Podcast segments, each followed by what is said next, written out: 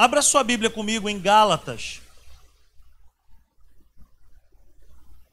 Gálatas, no capítulo 5, é o nosso texto básico.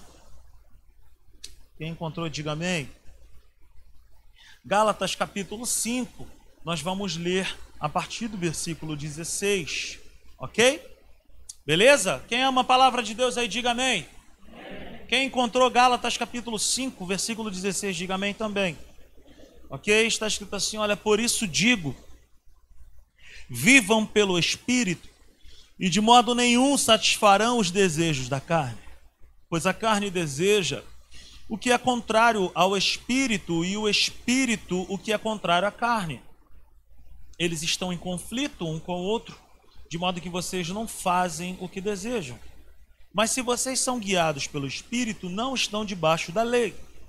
Ora, as obras da carne são manifestas: imoralidade sexual, impureza, libertinagem, idolatria, feitiçaria, ódio, discórdia, ciúmes, ira, egoísmo, dissensões, facções e inveja, embriaguez, orgias e coisas semelhantes. Eu os advirto, como antes já os adverti, que os que praticam essas coisas não herdarão o reino de Deus. Amém? Amém, queridos? Dura essa palavra, né? Se fosse em outro lugar, as pessoas já estariam falando. Dura é essa palavra. Quem esteve conosco aqui no domingo, levante as mãos, por favor, aí. Amém? Tivemos uma reunião maravilhosa, foi muito bom. E nós terminamos dizendo que nós somos resultados de uma dieta. Né? Você lembra que eu falei isso já no final da nossa reunião? Todos nós que estamos aqui, no nosso corpo, no nosso organismo, nós somos resultado de uma dieta, nós somos resultado de tudo aquilo que nós estamos comendo até agora. Desde quando eu nasci até agora eu como muito bem, por isso que eu tenho dificuldade hoje de poder chegar ao meu peso. Por quê? Porque na casa da mamãe não existe, nunca existiu na vida panela pequena. Então tudo na casa da minha mãe é muita coisa. Vamos comprar caranguejo. Todo um, qualquer casa, há quatro cordas de caranguejo. Na casa da minha mãe são dez. Quantas rabadas? Na casa de todo mundo, sei lá, são quatro. Na casa da minha mãe tem que ser oito, tem que ser dez. Por quê? Porque nós nos acostumamos. Então hoje eu sofro as consequências de quê? De uma vida inteira comendo muito. Então hoje eu estou num processo aí que eu preciso o quê? Tem que correr, tem que fazer crossfit, tem que isso, tem que aquilo. Agora, mais maluco ainda, me matriculei no jiu-jitsu. E vamos que vamos. Por quê? Porque eu preciso correr para poder ter saúde, porque eu quero colher outros resultados no meu organismo. Por quê? Porque eu sou resultado de uma dieta. Se eu como bem, eu vivo bem. Se eu como mal, eu vivo mal. Simples assim. Eu poderia até encerrar a mensagem agora. Na nossa vida espiritual é assim também, Bino. Quando eu me alimento bem de Deus, eu vivo uma vida plena com Deus. Não estou dizendo que nós somos isentos de problemas, não estou dizendo que nós somos isentos de tempestades, nós passamos por lutas, passamos por adversidades, mas aquele que tem o Senhor no controle, no governo da sua vida, ele passa. Jesus certa vez falou para os seus discípulos: passemos para o outro lado da margem. No meio do caminho, no lago, eles enfrentaram uma grande tempestade, ao ponto de quase virar o barco, e os seus discípulos falaram: será que ele não se incomoda? Será que ele não se importa? Nós estamos atravessando uma tempestade, o barco vai virar, e Jesus estava fazendo o quê? Mimindo. Jesus estava dormindo. Jesus estava garantido da palavra que ele mesmo tinha liberado. Ele falou: passemos. Jesus falou que iria passar para o outro lado. Os discípulos esqueceram dessa palavra. Mas quem confia em Cristo passa para o outro lado da margem, com o mar tranquilo ou com o mar revolto. O que garante a nossa vida, Luciana, é a palavra, é a promessa que ele nos fez. Amém?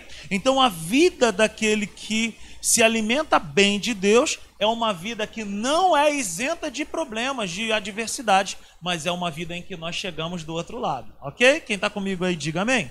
Então, a vida do espírito não é isenta de problemas. Mas nós temos promessas de vida e paz. Romanos, no capítulo 8, vai dizer que a mentalidade do espírito, a consequência é o que?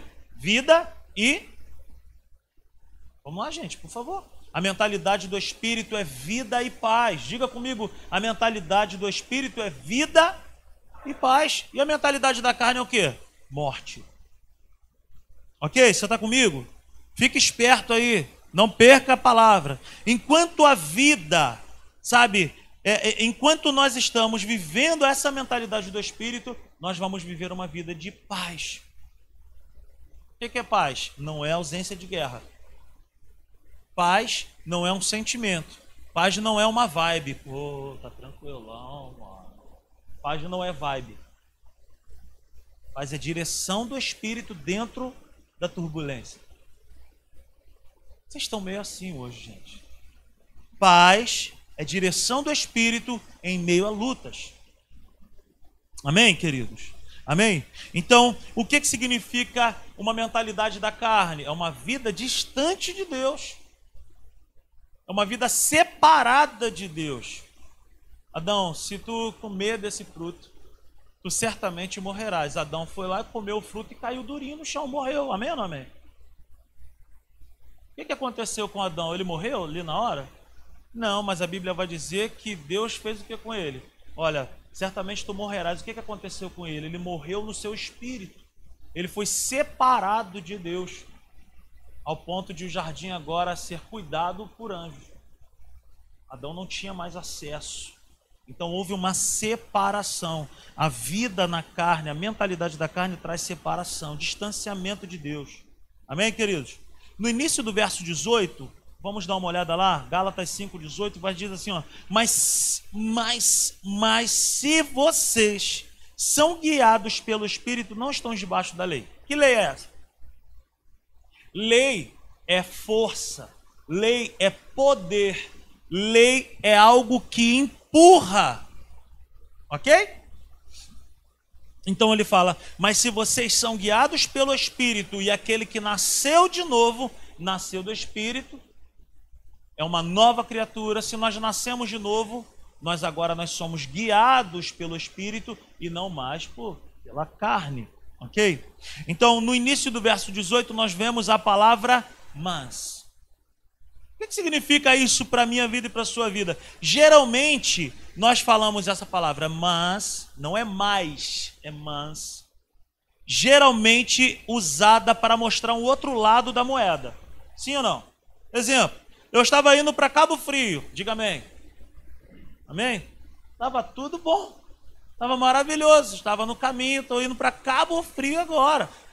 Vou fazer uma homenagem para vocês dois. Eu estava na BR-101 indo para Marataízes, ok? Beleza? Aí Marataízes é muito legal, mas eu descobri que Guarapari é melhor. Sim ou não? Beleza? Então eu estava indo para Marataízes. Tem um peixe muito bom lá, chamado peruá do leste. Hein? Mas aí eu fui ouvir falar que Guarapari é melhor. Tem um hotel do Sesc lá, show de bola. Ó. Tem uma praia maravilhosa, lá é muito legal. Bacana demais para passear. Então, essa palavra mais, ela significa para nós que existe algo diferente, um outro lado da moeda. Você está entendendo isso nessa noite? Então, mas decidi agora ir, eu estava indo para Marataízes e agora mais eu decidi ir para Guarapari. Ou seja, mas é uma mudança de lado, é uma mudança de direção. Sim, está entendendo isso? É uma mudança de direção. Aí o versículo 18 fala assim: olha, mas se vocês são guiados pelo Espírito, mas se vocês são guiados pelo Espírito, não estão debaixo da lei. Ou seja, o que, que Paulo está dizendo para mim e para você nessa noite? Nós tínhamos, Camila, um estilo de vida antes de Jesus entrar em nós, antes do Espírito Santo passar a habitar em nós. Então, antes, Rafael, nós tínhamos um estilo de vida, mas agora nós estamos vivendo dentro de um outro contexto, que é o que? O contexto da vida do Espírito em nós. Amém, queridos? Você está entendendo isso? Por favor, me ajuda aí. Mas se vocês são guiados pelo Espírito, não estão debaixo da lei. Ou seja, nós vivíamos de um jeito, mas agora nós somos guiados pelo Espírito, e por vivermos guiados pelo Espírito, nós não somos mais escravos, presos, empurrados para uma vida errada como antes, ok? Quem está entendendo, diga amém. Eu vivo do outro lado da moeda. Qual é o outro lado da moeda? Eu vivo agora do lado do Espírito Santo. O Espírito Santo agindo dentro de mim, guiando, orientando, dando caminhos, dando direção para a minha vida. Diga graças a Deus. Eu já não posso mais andar no fluxo da antiga lei. Qual era o fluxo da antiga lei? Tentar resolver as coisas na força do braço. Tentar ser aceito por Deus por mérito próprio. Ok? Fazer a própria vontade, viver pelo fluxo do que dava na telha, né? Lembra que a gente vivia assim, meu irmão, deu na telha, eu sou livre. Deu na telha, eu vou lá e faço. Nós não podemos mais viver dessa forma. Por quê? Porque hoje já não vivo mais eu. Porque hoje já não vivo mais eu, mas Cristo vive em mim. A vida que eu vivo agora no corpo já não vivo como antes, mas eu vivo para quem? Para Jesus. OK? Vocês estão entendendo aí? Então eu já não vivo mais como eu vivia antes. Eu não vivo mais dentro de uma lei, de uma, de uma, de uma, sabe, de algo que me empurrava para errar o alvo, Roberto. Mas hoje eu tenho algo em mim que me direciona, não me empurra. Sabe? Ele me guia para acertar o alvo, que é o quê? O espírito em mim. Como é o estilo da vida da carne? É, como é que é o estilo de pensamento? Como que é o estilo de vida de quem tem uma mentalidade na carne? Aí o versículo 19 vai falar para gente uma série de situações terríveis, tenebrosas, que nós éramos escravos. E que hoje já não podem mais fazer parte do nosso contexto, da nossa história. Então, repare comigo no versículo 19, que ele fala assim: olha Ora, as obras da carne são. Guarde isso, porque domingo nós vamos falar algo tremendo. Mas hoje eu quero falar para nós o seguinte: repare que o apóstolo Paulo ele diz para mim e para você: ora, as obras da carne são. Agora vá no versículo 22 que eu quero te mostrar algo, mas eu só vou falar o resto no domingo. Olha o versículo 22. Mas o fruto do Espírito é as obras da carne, mas o fruto do Espírito, as obras da carne são e o fruto do Espírito é. As obras da carne estão no plural, para a galera que estudou aí na Zélia Brown e sabe o que, que eu estou falando. Ok? Beleza? Então pense bem: a experiência da carne é uma renca de coisa ruim. As obras da carne são manifestas, ou seja, as ações da carne que fazem parte da antiga natureza são manifestas. Nós não nos preparávamos para poder errar. Era algo que era o quê? Manifestava, fluía, acontecia. Quando você ia ver, e já fiz.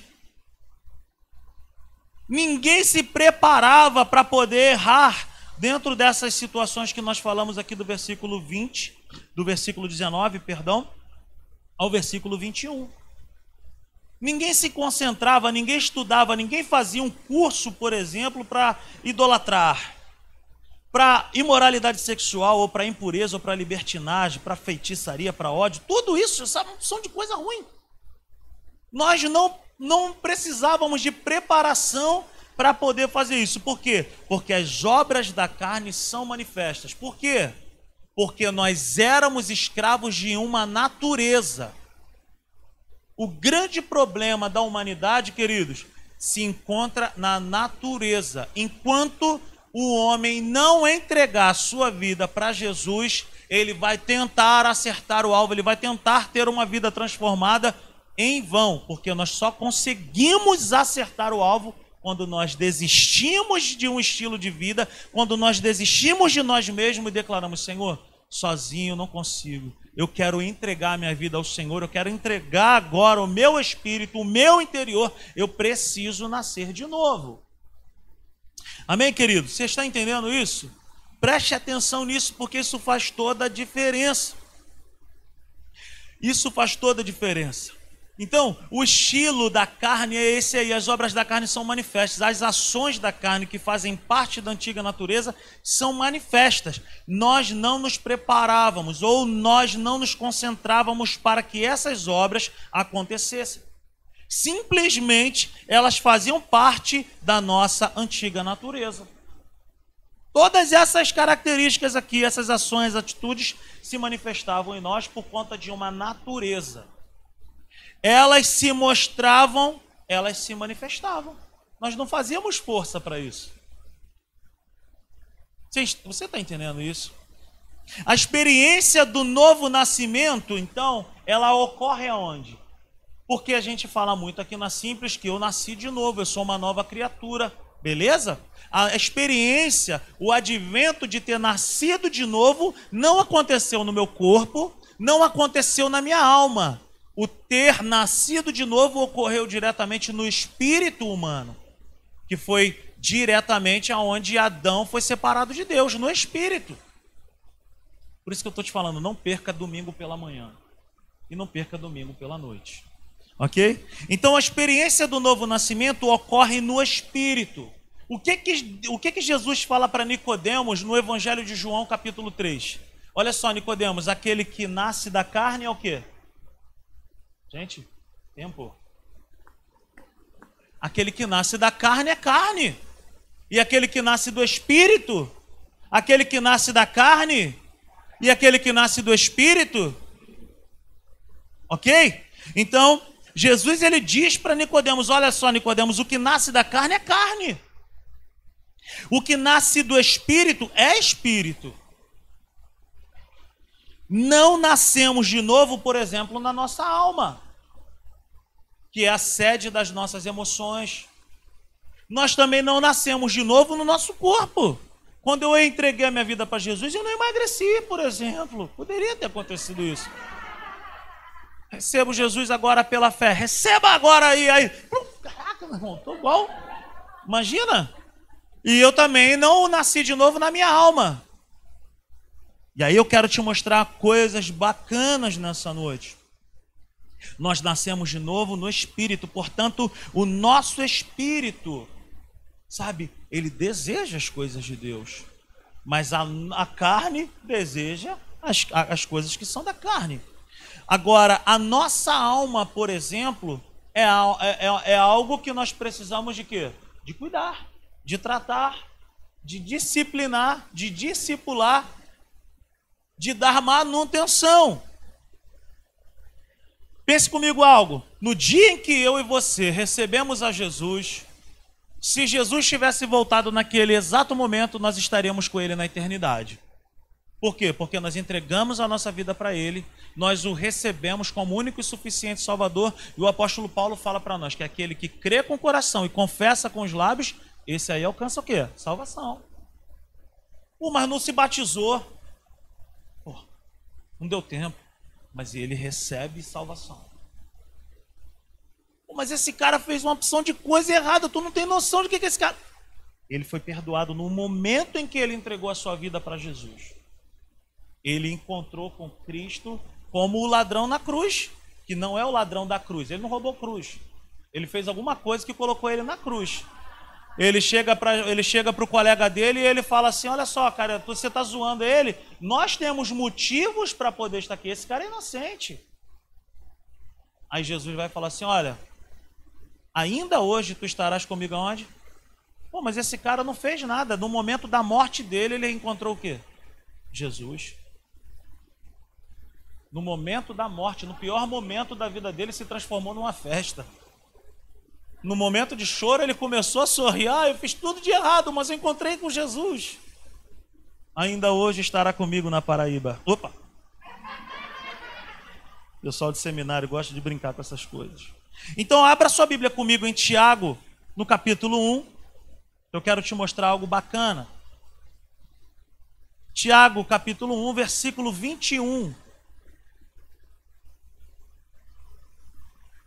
Então hoje eu já não posso mais viver como eu vivia outrora, como eu vivia antigamente.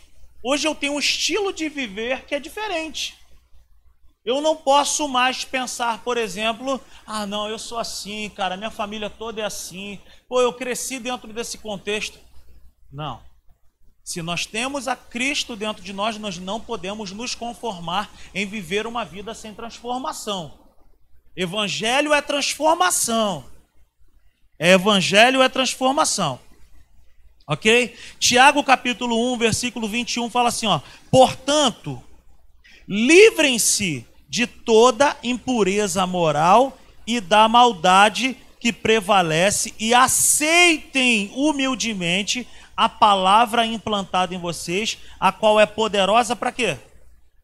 Mas vamos lá aqui então. Se eu entrego a minha vida para Jesus e naquele exato momento eu morro, eu estou salvo. Então, essa salvação aqui que Tiago está falando, não é a salvação eterna, mas é a salvação da nossa alma, é a transformação da nossa alma.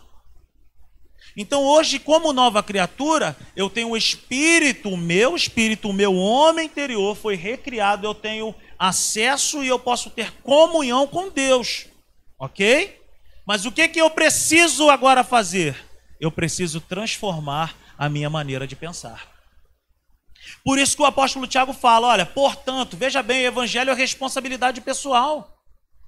Por isso que Jeremias falou assim: ó, naquele tempo ninguém vai precisar mais ficar falando, olha, conheçam a Deus, conheçam a Deus. Por quê? Porque eu e você que recebemos a Cristo como único e suficiente Salvador, nós temos o Espírito Santo dentro de nós. Nós já sabemos o que é certo e o que é errado. Nós não precisamos que as pessoas fiquem, pô, o que, que tu acha? Quando a pessoa vem falar o que, que tu acha, ela já sabe que está errada. Então, veja bem, Tiago fala assim: olha, portanto, olha a responsabilidade que ele joga para a pessoa, portanto, livrem-se de toda a impureza imoral, da maldade que prevalece e aceitem duas coisas que são responsabilidades pessoais aqui.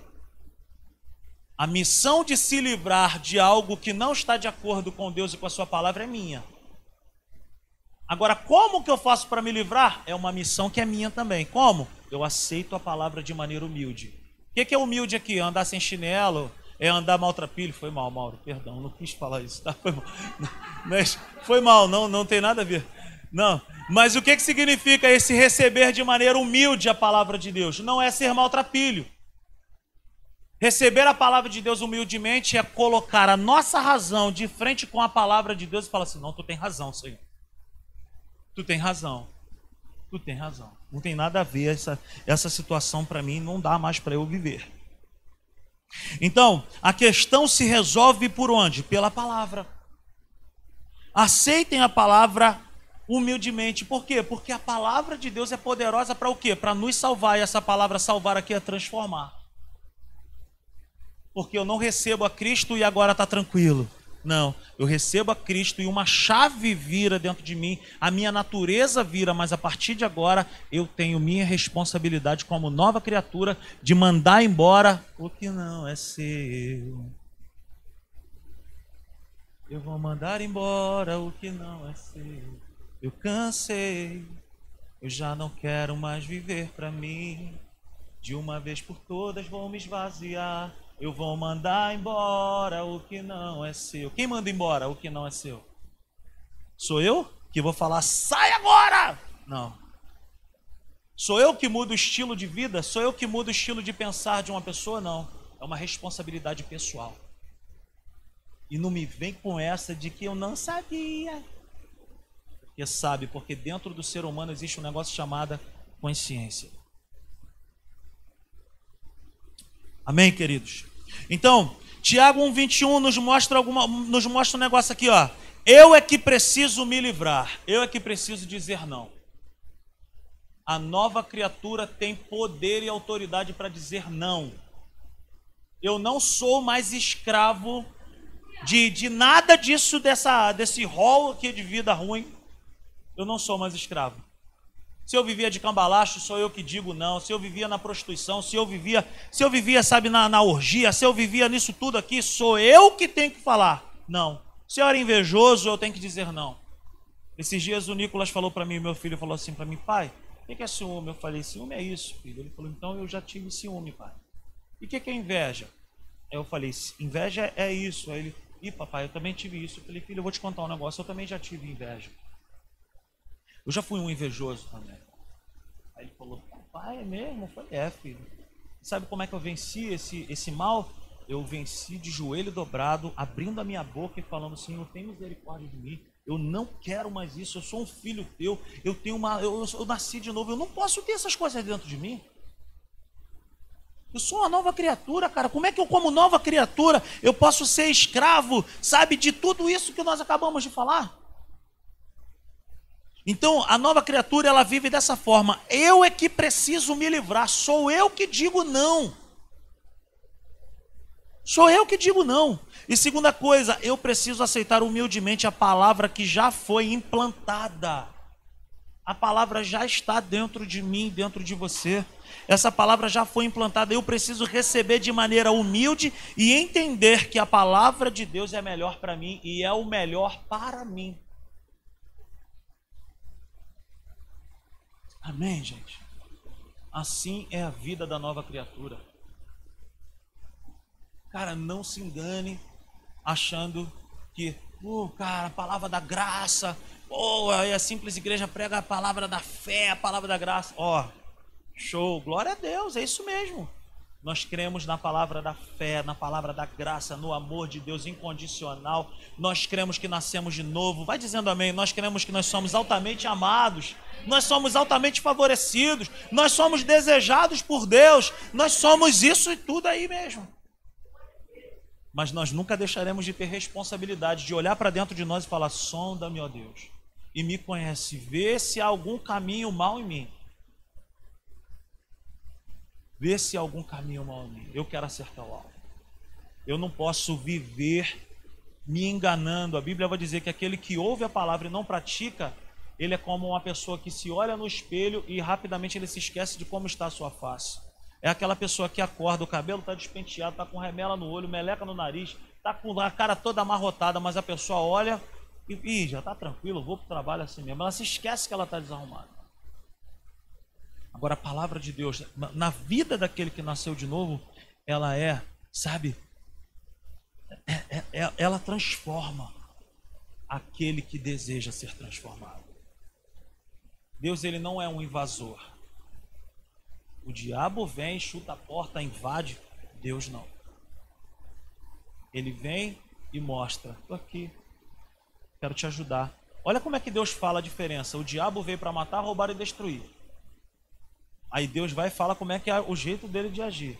Se hoje ouvir a voz, se hoje atentamente ouvir a minha voz, abra a porta, eu entrarei e cearei contigo. Eu ouço a voz do Espírito, mas sou eu quem decido se eu vou abrir a porta ou não. Deixa eu te falar, cara, Deus está falando constantemente conosco nesses últimos dias sobre transformação. E essa transformação não é a igreja que vai te dar, não sou eu, não é Natália, somos nós, estando de frente com a palavra de Deus, falando: Senhor, tem misericórdia de mim, eu quero mudar. Eu quero ter a minha vida transformada. Aí eu quero te fazer uma pergunta aqui para nós encerrarmos. O que, que era uma rotina na vida da antiga natureza? A primeira coisa que o apóstolo Paulo fala lá em Gálatas 5, deixa sua Bíblia aberta lá, Gálatas capítulo 5, aleluia, versículo 19. A primeira coisa que o apóstolo Paulo fala o que, que era uma rotina na vida? Talvez algumas áreas aqui, algumas coisas não foram realidade na sua vida, tá? Algumas sim, outras não, ok? Num contexto geral, o que, que é a vida da antiga natureza? A vida de uma pessoa que tem aquela mente, sabe, promíscua. O que, que é a realidade? Imoralidade sexual. A antiga natureza vivia embrenhada nisso, imoralidade sexual. Biblicamente falando, o que, que significa isso? Toda a prática sexual fora do padrão estabelecido por Deus. A antiga natureza fazia isso sem se preparar, simplesmente fazia. Por quê? Porque as obras da carne são manifestas.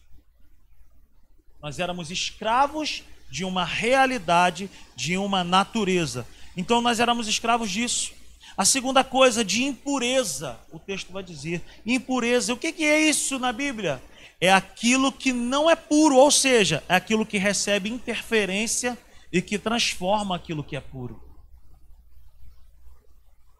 O que, a impureza faz com a gente, cara? É mais ou menos isso. Por exemplo, eu vou pegar essa água aqui. Bebi a água. Purinha. Alguém vem aqui e pinga alguma coisa, um veneno. Daqui a pouco eu vou beber essa água de novo. Eu não vou morrer hoje. Isso não vai me causar dano agora. Aí eu vou bebo aquela água de novo, daqui a pouco a pessoa vem, pum, bota mais alguma coisa. E o que, que está acontecendo com aquela água que era pura? Ela está recebendo o quê? Interferências exteriores. Aquilo está me matando aos poucos. E aí num dia a pessoa vai a óbito e aí fala: tinha uma saúde tão boa, mas é que na verdade a pessoa vinha sendo contaminada e por coisas de fora. Existem coisas na vida do homem e da mulher que são, sabe, situações que vêm devagarzinho, gotinha por gotinha, mas que está matando aos poucos. Você já experimentou pegar uma panela, bota água fria na panela e joga um sapo ali dentro? Sabe o que, que vai acontecer com o sapo? Ele vai ficar te olhando bem assim, ó. E ele vai morrer quietinho.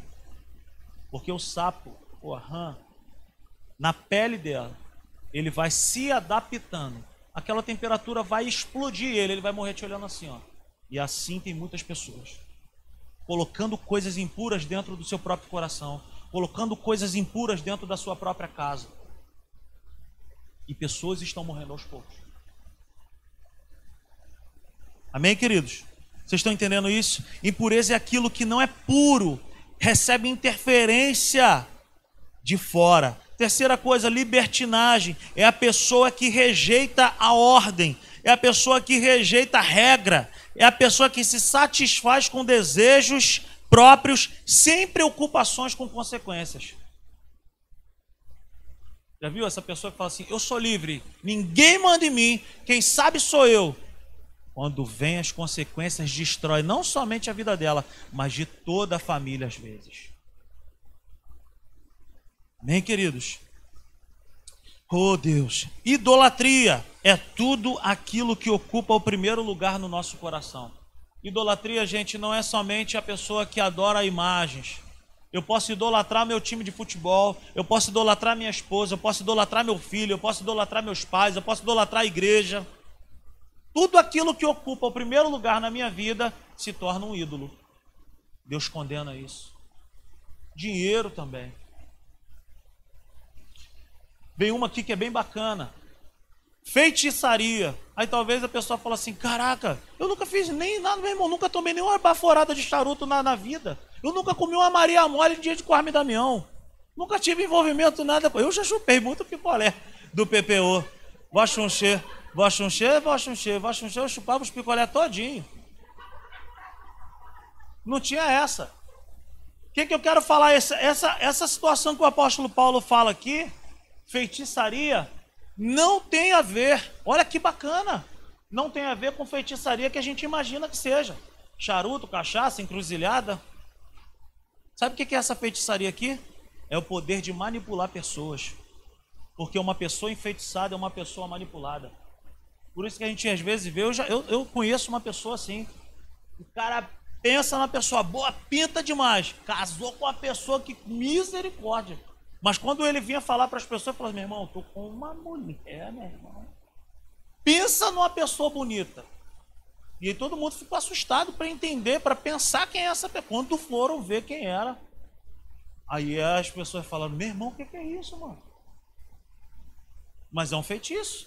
Manipulação. Mas isso aqui tem muito a ver com isso. Manipular pessoas em relacionamentos Ok?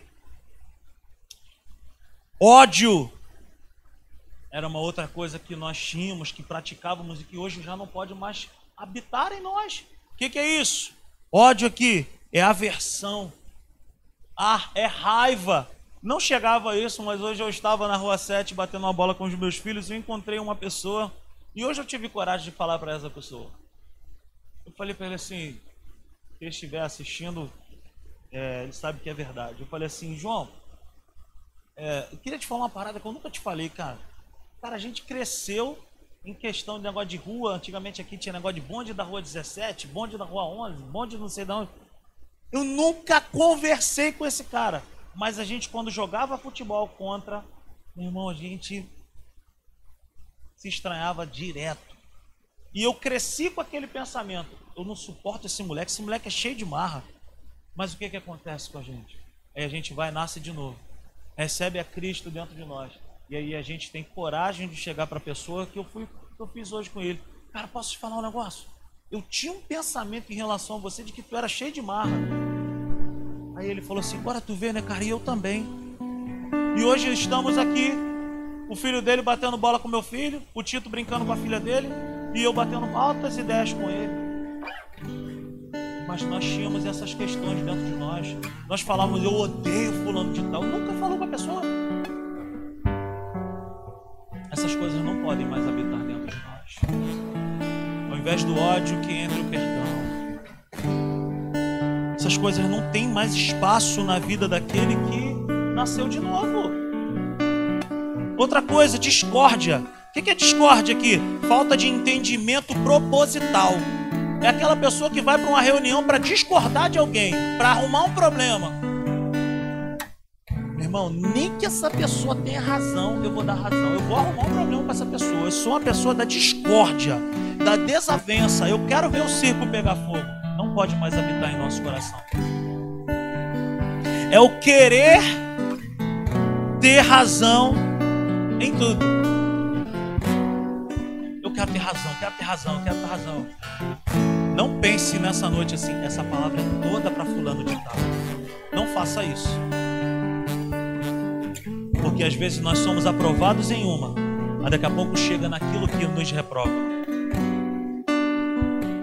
Às vezes eu fico vendo alguns olhares que fazem tá tipo assim, ó. Uma outra coisa, ciúmes.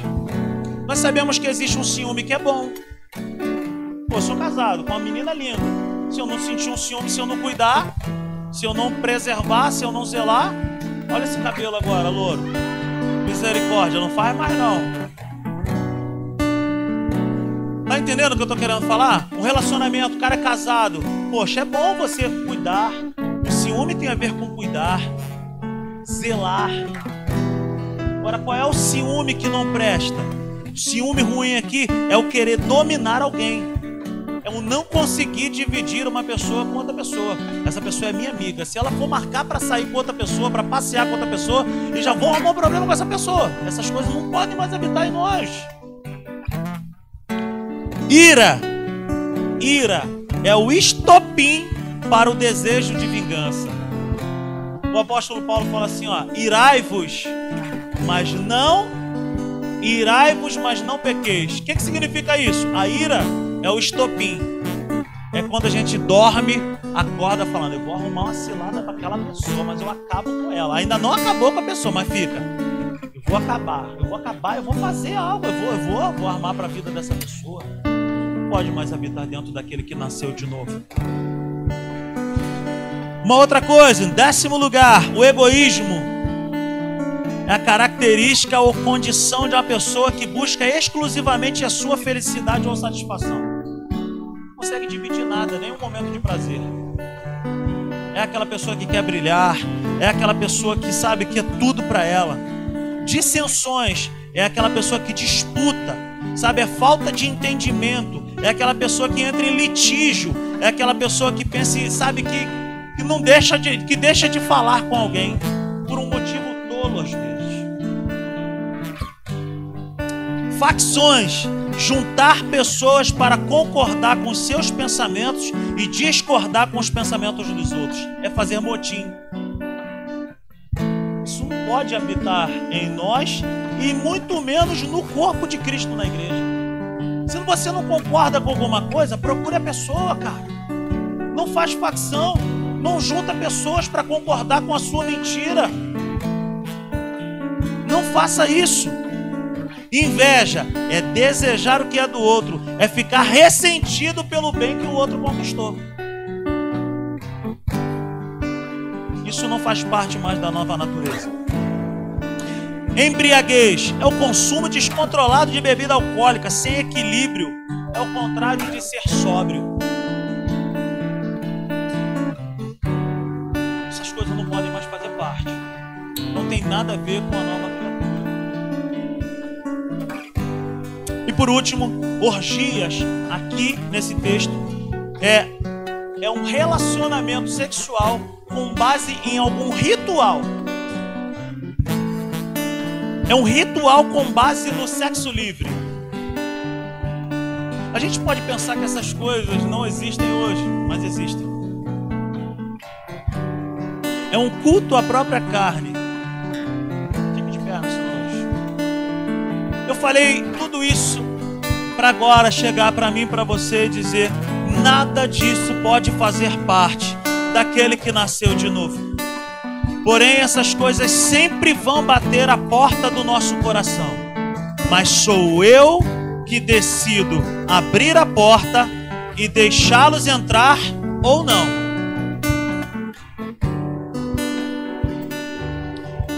Quem me entende nessa noite? Entende nessa noite? Amém, queridos? Sou eu e você que já temos poder da escolha.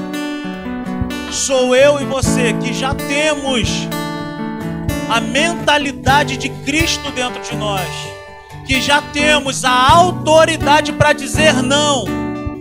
Essas coisas, volta e meia, vão bater a porta do nosso coração. Mas nós temos a capacidade de identificar e falar: Eu escolho Deus. Eu não quero mais isso na minha vida quero mais isso na minha história. Isso destruiu com a minha vida lá atrás, mas agora eu quero viver uma nova vida. Eu quero viver algo diferente.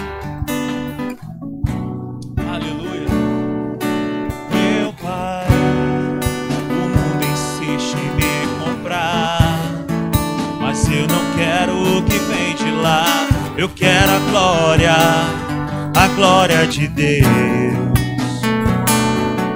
cansei. Eu já não quero mais viver pra mim. De uma vez por todas vou me esvaziar. Eu vou mandar embora o que não é seu. Me perdoa todas as vezes que eu te entristeci. Não Cristo, eu só pensei em mim. Me ajude a melhorar.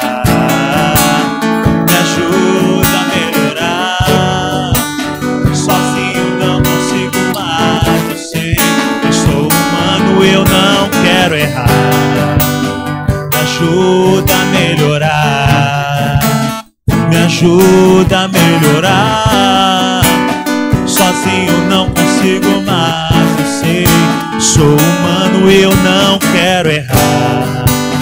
Me ajuda a melhorar. Talvez você esteja pensando assim nessa noite. Ah, eu já tentei tantas vezes. Já tentei tantas vezes e volta e meia isso volta, bate a porta do meu coração e eu abro a porta e quando eu vou ver eu já estou lá na vacilação. Cara, eu, eu, eu sou escravo disso. Deixa eu te falar. Jesus ele já pagou um preço para que você seja livre disso. A cela está aberta. O cadeado nas suas mãos, a chave nas suas mãos. Você não precisa mais estar dentro dessa cadeia. Como que nós saímos desse lugar? Aceitando, recebendo pela fé a obra da cruz e dizendo não quantas vezes for necessário. Não, não, eu não quero mais isso. Não faz parte da minha vida. Eu não quero mais isso. Eu quero viver novamente. Eu quero viver de maneira diferente. Eu quero viver de maneira pura. Eu e você já temos disponibilizado a liberdade. Amém? Vamos cantar o refrão. Me ajuda a melhorar. sou humano e eu não quero errar. Ajuda a melhorar, ajuda a melhorar. Sozinho eu não consigo mais, eu sei, sou humano, e eu não quero errar. Talvez você esteja falando assim, ele errou a letra. Acho isso um despropósito eu cantar. Às vezes cantar assim, olha para dentro de mim, não tem nada que presta. Se tu olhares, Senhor, para dentro de mim, nada encontrarás de bom. Como que não vai encontrar nada de bom? Se dentro de mim habita o Espírito Santo. E como que eu vou cantar hoje? Me ajuda a melhorar. Sozinho não consigo mudar. Eu sou humano, eu só sei errar. Isso não é verdade. Eu erro, mas eu não sou uma vida que eu só sei errar. Eu não sou escravo, só erra constantemente quem é escravo. Eu não sou escravo. Eu tenho poder de escolha. Você tem o poder da escolha. Levante suas mãos e declare: Eu tenho o poder da escolha. Eu não sou mais escravo. Amém? Vamos cantar? Sozinho não consigo mais. Eu sei, eu sou humano, eu não quero errar. Me ajuda a melhorar. As vozes declaram: Me ajuda a melhorar. Sozinho não consigo mais. Eu sei, eu sou humano, eu não quero errar. Me ajude a melhorar. Pai, essa é a tua palavra. Te agradeço por essa honra e privilégio. E eu te peço que o Senhor atraia o nosso coração, que o Senhor possa bater altas resenhas conosco nesses dias, esclarecendo áreas da nossa vida que precisam ser transformadas. Mas uma coisa eu tenho certeza, Pai: nós não queremos mais viver como antes.